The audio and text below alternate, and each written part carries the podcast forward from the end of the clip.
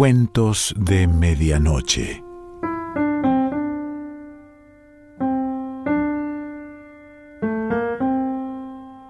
El cuento de hoy se titula Enroque al odio y pertenece a María Angélica Bosco.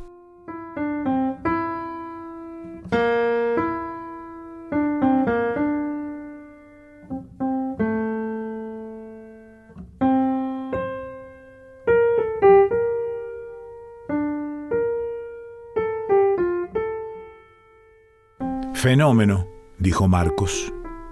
Veía en la luna del espejo la idea superpuesta al rostro borroso de sus 16 años. Contempló sin odio la nariz ancha, la frente estrecha, la mirada verde gris de los ojos demasiado juntos, la huidiza barbilla. Poco a poco los rasgos comenzaron a dibujarse en el cristal y se vio entonces. Disgustado apartó la mirada que fue a caer, atravesando la cortina y la ventana, sobre el jardín. Vittorio el jardinero podaba el cerco de Bosch. Empuñaba las filosas tijeras con un brío desmentido por los hombros agobiados y la flaca figura de la que parecían escaparse las ropas. Una pequeña risa iluminó la cara de Marcos al ver al hombre.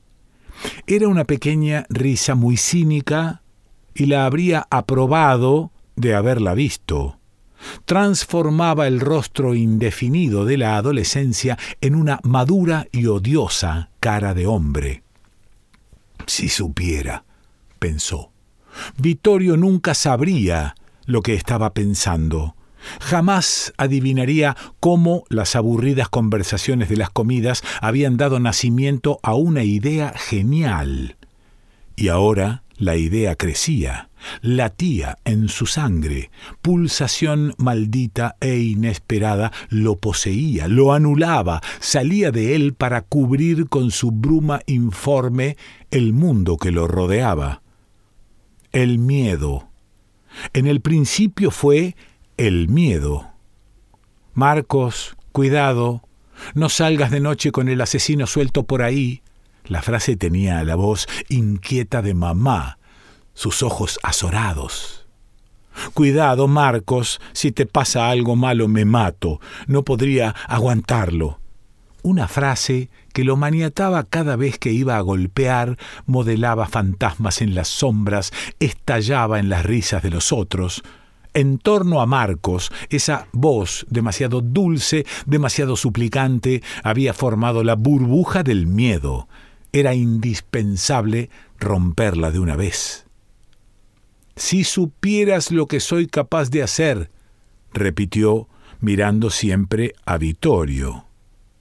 Lástima que no podía anunciar el plan. Vio a su madre salir por la puerta de la cocina para hablar con el jardinero. Él la escuchaba con la cabeza ladeada, las tijeras filosas apuntaban al pecho de mamá, con un pequeño impulso de la mano.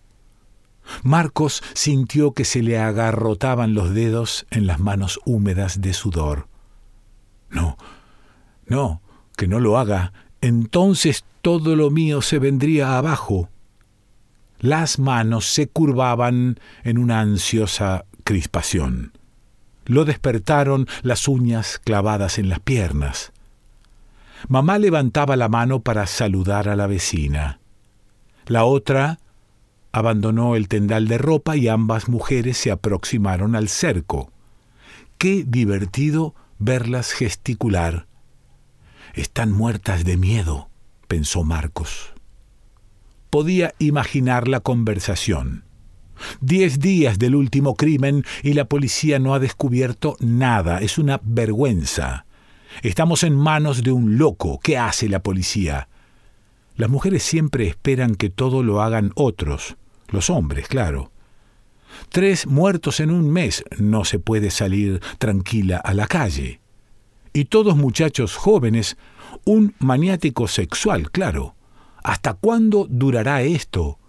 Le he prohibido a mi hijo que salga. Maldito orgullo, maldito afán de mandar, de todas las mujeres. A esta altura del imaginario diálogo, Marcos sonrió. Las manos se distendieron, la pequeña sonrisa del odio lo depuraba de su angustia. Pobres, concedió. Miró la hora en su reloj de pulsera. Las once. Como había calculado, no se equivocaba con el tiempo. Había llegado la hora de la decisión. Tiene que ser esta misma noche. Las manos volvían a cubrírsele de un sudor pegajoso. Había querido sacar la fuente del sudor miedoso y se concentró en la idea para llenarse de calma. Nunca se sentía tan dentro de sí mismo, tan metido en su piel como cuando la idea se revolvía en su mente. Casi lo enajenaba como una ilusión de amor, y a la vez lo entregaba a su realidad física y anímica. Frente al espejo se pasó el cepillo por los cabellos que le caían sobre la frente, peinándolos hacia atrás. Un gesto automático que realizaba silbando. En la luna del espejo ya no aparecía la cara de Marcos, ni la silueta de Vittorio, ni mamá tan querida y odiada, solo Raúl. Lo vio desde la esquina. Estaba en la calle enfrente a su casa, inclinado sobre el motor del automóvil. La tapa se alzaba por encima de su cabeza amenazadora. Marcos pensó en el domador del circo que metía la cabeza en las fauces del león. Era un viejo deseo mal soportado, ese de esperar y no esperar que sucediera algo, que las fauces se cerrasen. Lo acompañaba un imaginario crujir de huesos, girando en los oídos más y más, hasta estallar en el grito ¡No! Se acercó a Raúl arrastrando los pies. El otro ni siquiera levantó la cabeza. ¿Qué haces? Nada, el viejo me pidió que le revisara el coche. Hacía un ruido raro. ¿Encontraste lo que era? Sí, una pavada. Una bujía. Para Raúl todas las cosas eran fáciles. El viejo le prestaba el coche. Tómalo, tráelo a las ocho que lo necesito y a las ocho menos cinco el coche estaba estacionado frente a la puerta. Daban ganas de deshacerle a trompadas la atenta cara de Rubio. Raúl se había incorporado y se frotaba las manos sucias con un trapo. Che, creo que te arreglé el lío con la vieja de Mónica. Está a punto de caramelo para aflojar. ¿Todavía vas a ir a la fiesta? De aquí el sábado me la converso un poco más y listo. Marcos se levantó el blue jean que se deslizaba por las caderas. Tipo preciso, Raúl. Se podía imaginar la cara que tendría a los cuarenta años, apacible, suficiente, igualita a la de papá. Es lo mismo, dijo. No te gastes. ¿Estás loco? ¿Te vas a perder la fiesta? Es un kilo. Se quedó mirándolo atónito, después los ojos azules y transparentes se achicaron llenos de risa. Si estás muerto de ganas por ir, también ves, yo te dije que no anduvieras con el punto ese, el gordo serrano, está quemado en todas partes. Mirá el bodrio que te armó en lo de Benvenuto. Se lo tiene merecido si lo sacaron a escobazos. ¿A quién se le ocurre probar la puntería en las porcelanas del comedor? Vos sabés, lo metidos que están todos en la casa con esas porquerías. El estribillo aturdía a Marcos hasta enfurecerlo.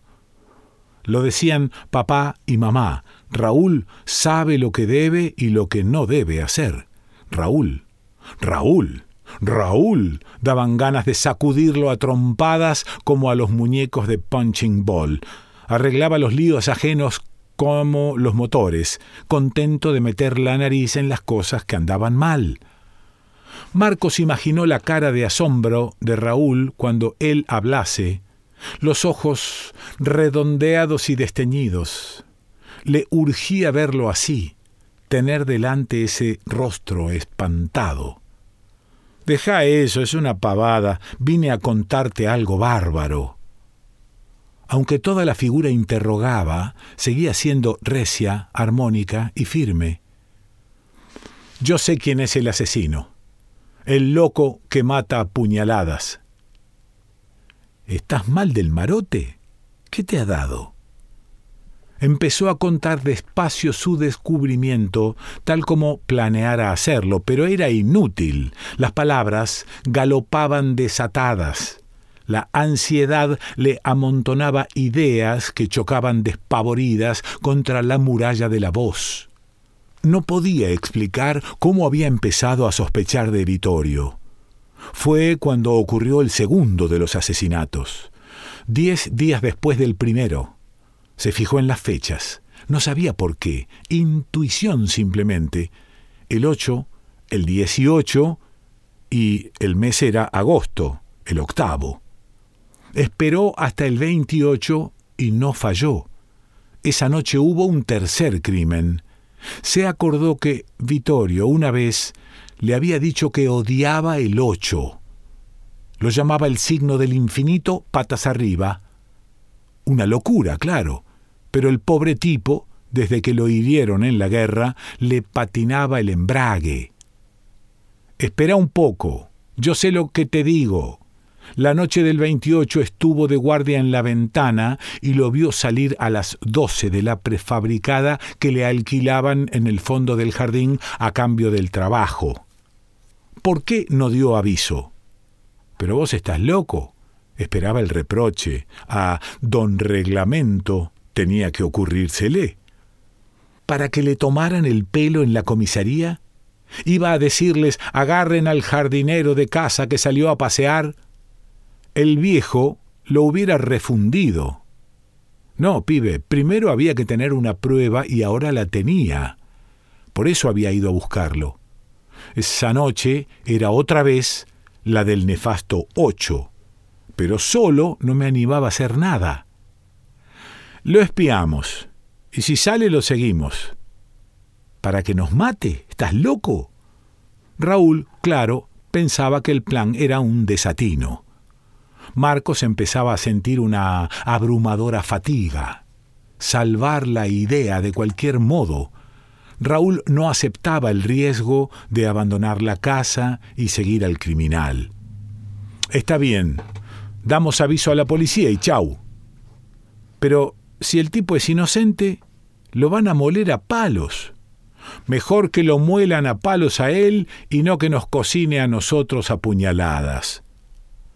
Marcos tuvo ganas de reírse.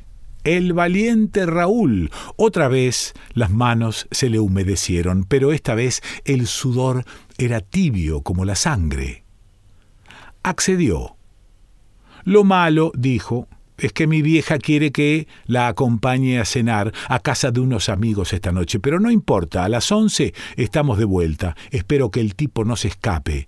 La vez pasada salió a las doce. Estate atento. Fenómeno, dijo Raúl.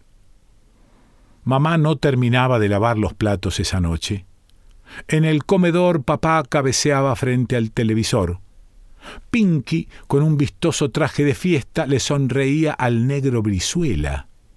Marcos contaba los minutos. Papá roncaba. Pinky y el negro chocaban las copas.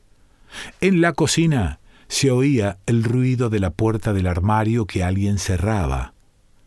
Las once menos cinco. Media hora para acostarse y diez minutos para dormirse. Lo había calculado todo.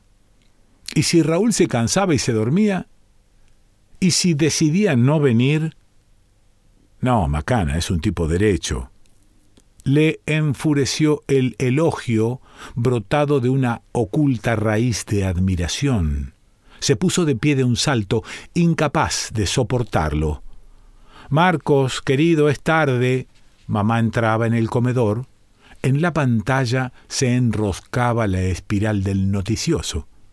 ¿Vas a escucharlo? preguntó papá a mamá. No, total, hoy no pasó nada, dijo mamá.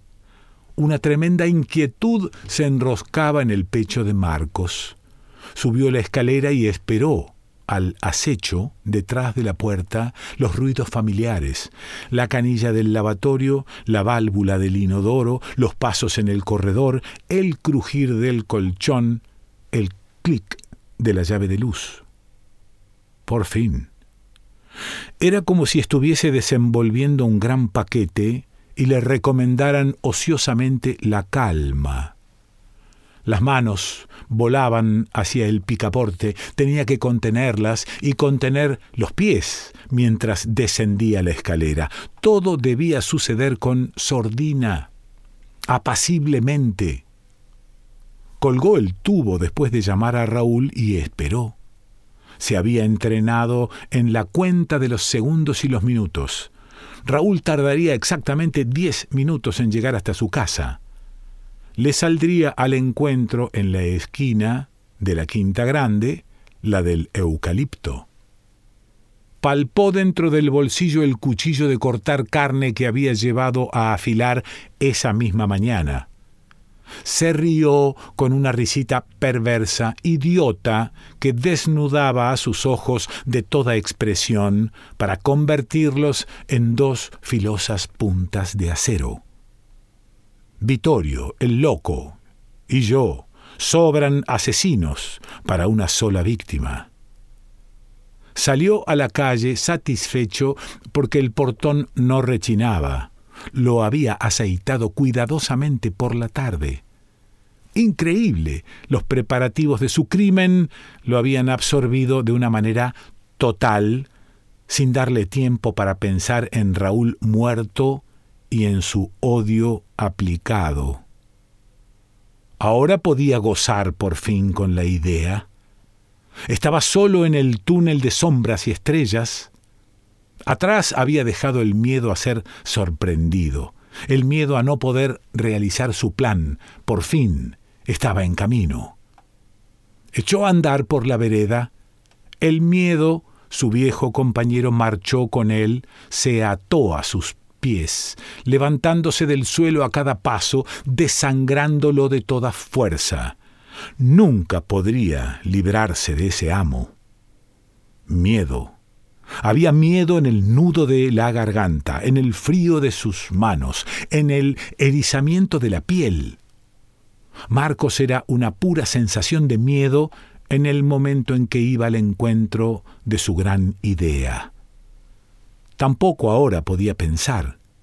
El miedo le marcaba los minutos. Tenía plena conciencia de su cuerpo ansioso y helado, de sus sienes pegajosas, de las piernas blandas y pesadas a la vez, de la voz sofocada. Sí, tenía plena conciencia de su yo físico, pero el otro se le escapaba, el otro, el Marcos, que dentro de dos minutos hundiría su filoso cuchillo en el pecho de Raúl. El eucalipto alzaba en la esquina su silueta de sombra sobre un fondo de sombras. Le pareció oír pasos a la vuelta de la esquina. Apretó el mango del cuchillo. Esos pasos. ¿O era el rumor del viento en las hojas? Lentamente como si el otro yo comenzase a descongelarse, tuvo conciencia de algo que estaba sucediendo fuera de su odio, de su crimen inminente e inevitable que ya no podría realizar. Los pasos sigilosos sonaban ahora a sus espaldas, muy cerca, a la distancia del brazo que le ciñó la garganta, del puñal que se le hundió en las costillas, de la horrible cara desconocida riendo con risa perversa e idiota, vacíos de toda expresión los ojos brillantes, como puntas de acero.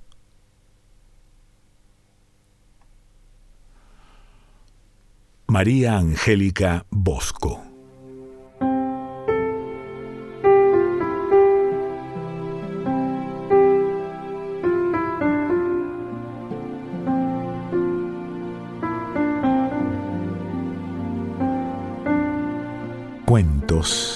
De Medianoche.